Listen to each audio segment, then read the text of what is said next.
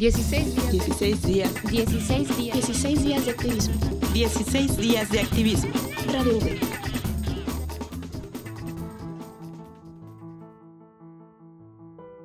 El Día de los Derechos Humanos se conmemora el 10 de diciembre, ya que en esta fecha, pero de 1948, fue cuando la Asamblea General de las Naciones Unidas aprobó la Declaración de los Derechos Humanos, misma que estuvo inspirada en la Declaración de los Derechos del Hombre y del Ciudadano proclamada en 1789.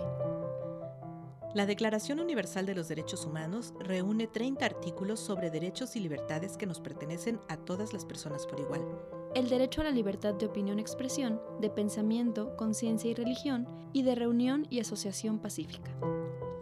Todas y todos tenemos el derecho a la vida, a la educación, al trabajo, a la propiedad, a la nacionalidad, a la seguridad social, a la participación en el gobierno de nuestro país, al reconocimiento de la personalidad jurídica, a la igualdad ante la ley y a ser oídos públicamente y con justicia por un tribunal independiente e imparcial.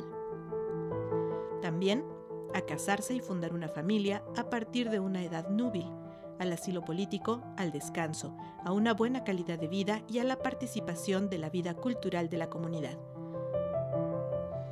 Asimismo, a que los derechos y libertades proclamados en esta declaración se hagan plenamente efectivos. Por último, como obligación, debemos reconocer y respetar los derechos y las libertades de los demás. Es de suma importancia conocer nuestros derechos y libertades para poder hacerlos valer. Le corresponde a cada individuo promoverlos, sobre todo para quienes no los conocen o no tienen acceso a ellos. Esto con el objetivo de crear un mundo más justo. Informó Laura López.